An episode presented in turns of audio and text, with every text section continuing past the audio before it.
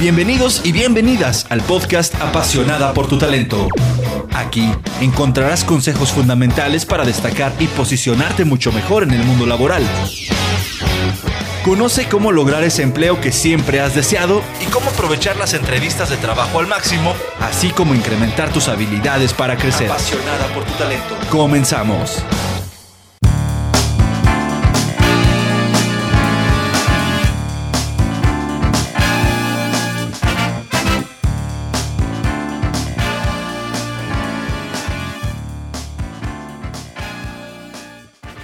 Hola, ¿qué tal? ¿Cómo estás? Bueno, pues mi nombre es Lilia Ortiz y estoy hoy aquí presentándote con mucho gusto lo que van a ser mi nueva serie de podcasts, que tienen como objetivo pues ayudarte a que tengas herramientas, conocimientos relacionados con cómo conseguir un mejor trabajo, cómo desarrollarte y estar listo para promociones también en tu trabajo actual, cómo desarrollar algunas habilidades, competencias que te hagan tener siempre mejores oportunidades laborales y sobre todo y lo más importante y lo que a mí realmente me motiva es que puedas tener la posibilidad de desarrollar todos tus talentos y encontrarlos porque a lo mejor ahí tienes algún talento oculto que no has querido descubrir y bueno, ese es el objetivo de estos podcasts, ayudarte a encontrar tus talentos y a ponerlos al servicio de la gente.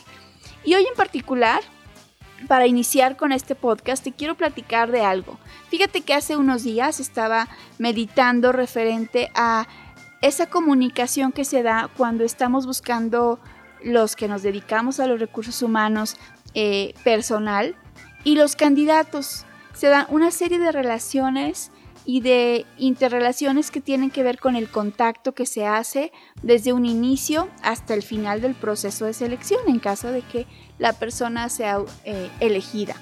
Y lo estaba eh, relacionando con algo que en términos de calidad en el servicio se llama momentos de verdad. ¿Qué es un momento de verdad? Bueno, un momento de verdad es todo aquel momento exacto donde el cliente tiene relación con alguna empresa o contacto con esa empresa. Puede ser desde ver el espectacular en la calle, pasar cerca de su establecimiento, tener contacto con alguna de las personas eh, de, ese de ese lugar o ya vivir la experiencia del servicio que tiene esa, esa empresa.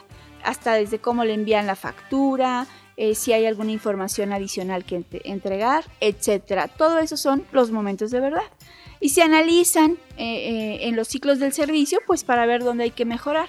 Bueno, ese concepto hoy lo quiero llevar al, al momento donde el reclutador hace contacto con los candidatos y en especial contigo, que es quien nos importa hoy, que tú lo consideres.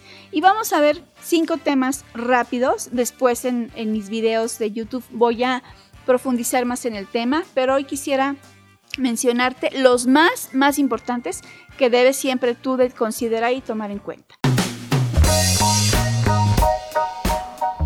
Bueno, número uno es qué datos de contacto tienes en tu currículum, que es la posibilidad que él va a tener de, una vez que te encuentre para llamarte y localizarte, qué tan rápido es este contacto y cómo se da cómo tomas la llamada, eh, cómo, si, con, si en el teléfono que tienes te localizan o no te localizan, si respondes de manera inmediata a tus correos electrónicos también y cómo los respondes. Ese es un momento de verdad donde el reclutador se está empezando a hacer una imagen de ti, de cómo eres en tu vida profesional y él empieza a tener un concepto de ti no te ha visto, todavía no te entrevista, pero esa es una parte importante que tú debes considerar siempre en, en el momento que tienes un contacto para una entrevista de trabajo. Otro momento de verdad es cuando ve tu currículum, que espera ver un, un currículum impecable y sobre todo con buena ortografía. Si eres una persona que está interesada en aspirar a una nueva posición, no puedes nunca darte el lujo de tener errores ortográficos en tu currículum.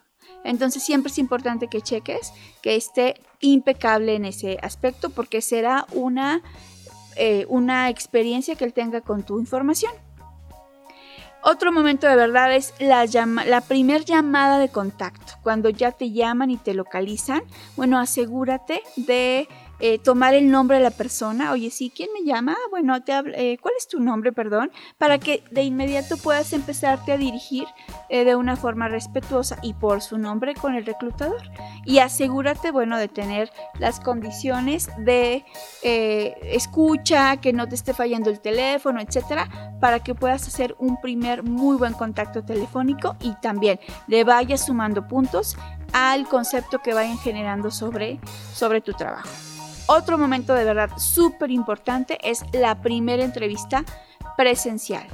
Si ya te invitaron a acudir a la, empresa a una entrevista, pues ese es un momento de verdad muy importante.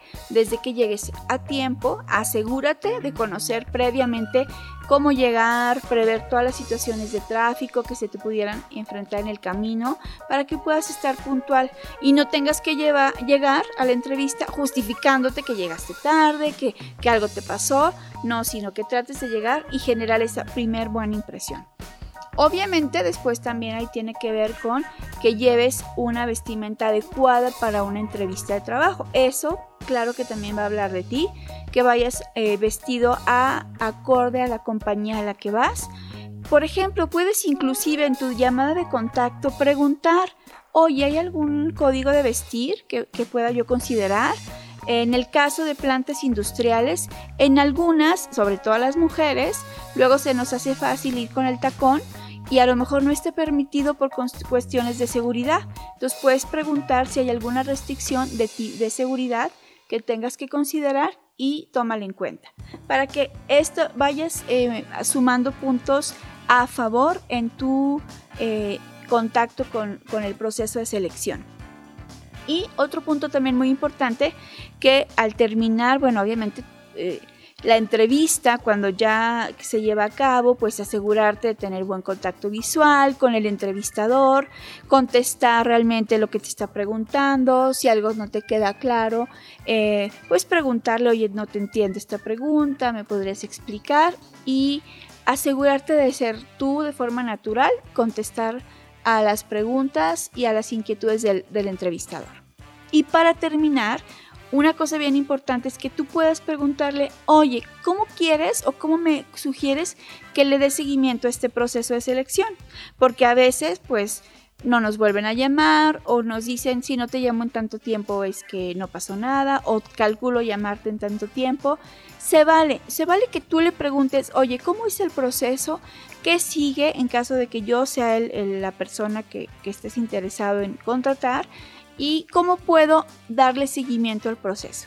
¿Para qué? Para que atiendas a las necesidades y a las particularidades de esa compañía y puedas tener un buen seguimiento en este proceso y asegurarte que eso te ayude a siempre dejar una buena imagen de ti.